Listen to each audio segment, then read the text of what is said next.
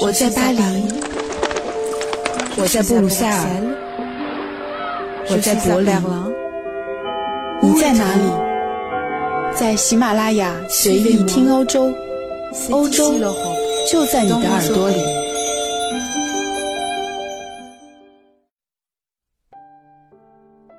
大家好，我是易翰。这一周，我是在法国阿尔卑斯北路的滑雪区滑雪天堂巴哈迪斯基度过的。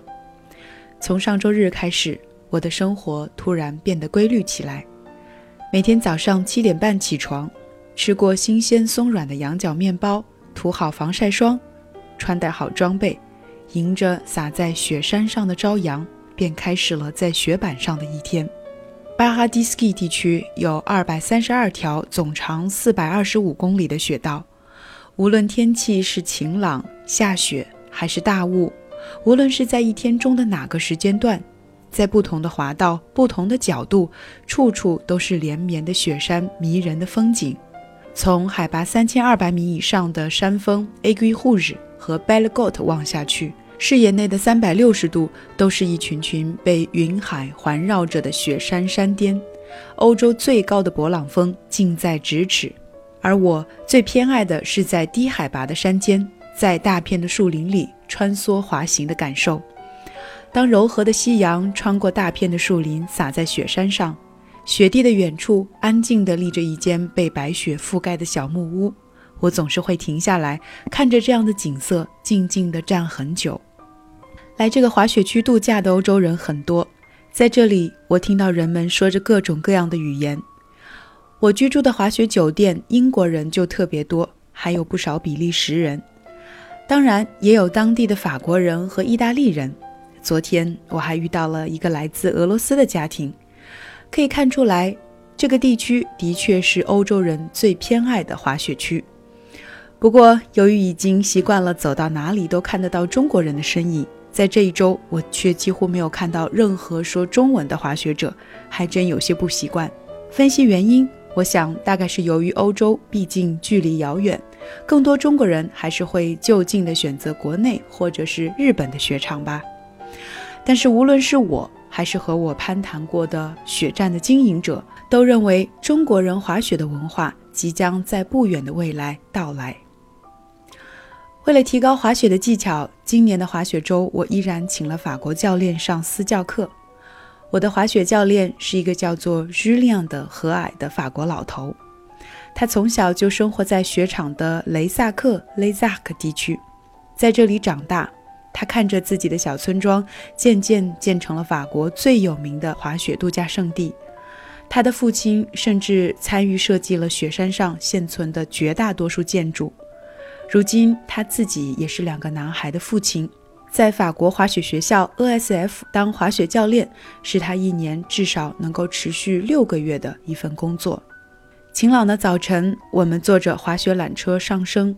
当美丽的阳光透过树林洒向山谷，空气中就能看见无数细小的冰片反射着阳光，就像弥漫着无数七彩的金片。年过半百的于连，一直到现在都还会忍不住感慨它们的美丽，还向我解释了这个地区雪花的形成。当温度足够低，这些美丽的冰片降落下来，就会形成滑雪者眼中最珍贵也是最向往，而外人听起来最邪乎的一种雪，叫做粉雪。英语叫 powder，法语叫 la neige poudreuse。那么究竟什么是粉雪呢？搜集资料，滑雪达人们的解释是：粉雪是凝固核还没有充分冰冻变大就落到地面的雪颗粒。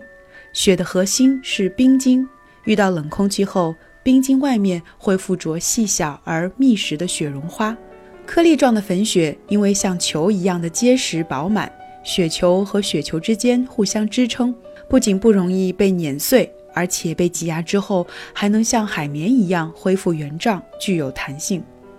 而根据颗粒的大小，粉雪可以分为细粉雪和粗粉雪。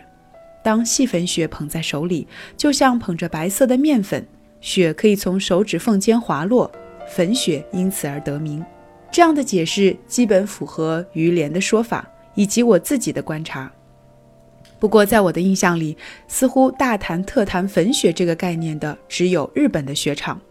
在欧洲的滑雪胜地阿尔卑斯山区，很少有人提及粉雪这个概念。我甚至是在去年在国内才第一次听说这个词的。欧洲的阿尔卑斯北陆地区和日本一样，是冬季海洋性气候和大陆性气候的交汇地，冷暖气流相交频繁，降雪频次也很频繁。每年一月初到二月中旬之间，气温是处在一年中最低的，所以降雪干燥而蓬松，极具弹性；而在一年中的其他时间段，气温升高，降雪就变成了湿粉雪，滑雪的体验就没有干粉雪那么好。由于阿尔卑斯北麓山区还处在暴雪区，所以粉雪的积雪量也很大。很多滑雪爱好者会特别挑选这种厚厚的粉雪来滑。如果让我来形容，我的体验就像是双脚滑在刚开封的奶油冰淇淋那层最松软的表面上。当然，积雪越厚越需要技术，重心要稍微靠后，和在平地上滑雪需要靠前的技巧很不相同。根据我的一些在国内雪场滑过雪的朋友的描述，由于纬度和海拔的原因。国内的主要雪场很多都是人造雪，核心为冰颗粒，落到地面后便形成了硬雪，融化之后容易形成冰，特别容易打滑。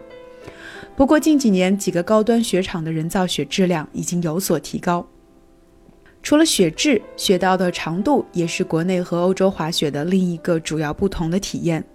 法国的雪道大多数是在山上，滑的是山雪。不少雪站之间紧密相连，最长的能够形成欧洲最长的六百多公里的雪道，单条雪道最长的也能够达到十六公里。今年我滑过的最长的雪道是 A G 护日，长度达到七公里，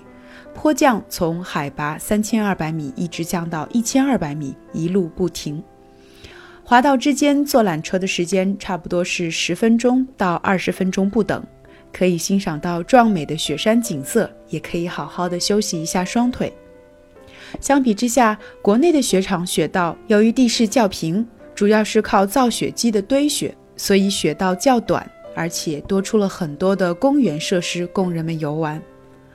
最后，滑雪周边的酒店、餐饮产业和滑雪后的活动也有很大的差别。国内的雪场虽然不乏高规格的酒店。但是价格并不亲民，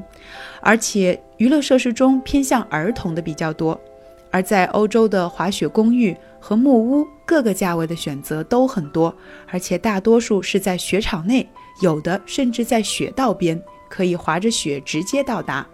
在滑雪之后，人们可以选择玩滑翔伞、雪地徒步等活动。综合这几个方面，可以说，除了飞来欧洲的机票。在阿尔卑斯地区滑雪可以算是性价比很高的了。对于中国人来说，在欧洲滑雪的唯一缺点是雪山上并没有什么合口味的食物。比起在国内滑完雪之后可以敞开肚皮大吃火锅，阿尔卑斯地区的餐馆里是各种以奶酪和火腿为底料的菜肴，除非你的口味已经非常的西式，否则很难坚持吃一周。所以，带上一堆中式的佐料和面条，是很多中国的滑雪爱好者在阿尔卑斯山区的选择。当然，对于目前中国雪场还有发展空间的现状，对于很多的法国企业来说，意味着无限的商机。在2022年，北京将和河北的张家口联合举办冬奥会，需要建成一千座滑雪场，达到三亿人上冰雪的规模。而目前滑雪的中国人数只有五百到六百万。以滑雪天堂巴哈迪斯基地区为例，它是由法国著名的滑雪度假集团阿尔卑斯公司运营的。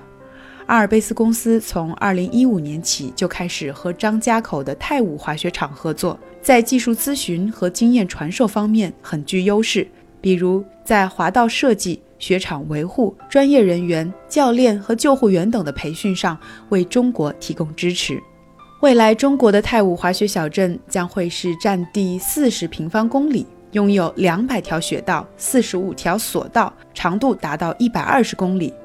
除此之外，欧洲最大的户外雪地运动设备制造商法国的 MND 集团也将滑雪装备制造项目落在了张家口。届时，京津冀地区也将有在三千米斜长雪道内实现八百米落差的国际级滑雪胜地。其实，就在三十年前，大多数的法国人还不太会滑雪。但是，自从法国的度假文化开始盛行，法国的冰雪产业也开始腾飞。它改变了一个个地区的经济结构和经济面貌，也改变了像于连这样一代代法国人关于冬季的记忆。随着国内度假村模式的兴起，也趁着中国即将举办冬奥会的契机，我相信，不管是在国内的雪场，是去附近的日本，还是来欧洲，都会有越来越多的中国家庭选择滑雪作为度假方式。带上雪板去滑雪的听友也将会越来越多。在这一期的随意听欧洲里，我们趁着冬奥会的话题，聊了在欧洲盛行的滑雪运动。希望大家都能够有机会参与到这项运动中来，体验它带来的乐趣。另外要告诉大家的是，这期节目是我们的春节特辑，所以让我们相约在春节后的新年。这期的节目我们就先聊到这里，感谢大家的收听，我们下一期节目再见，阿拉 n 什 n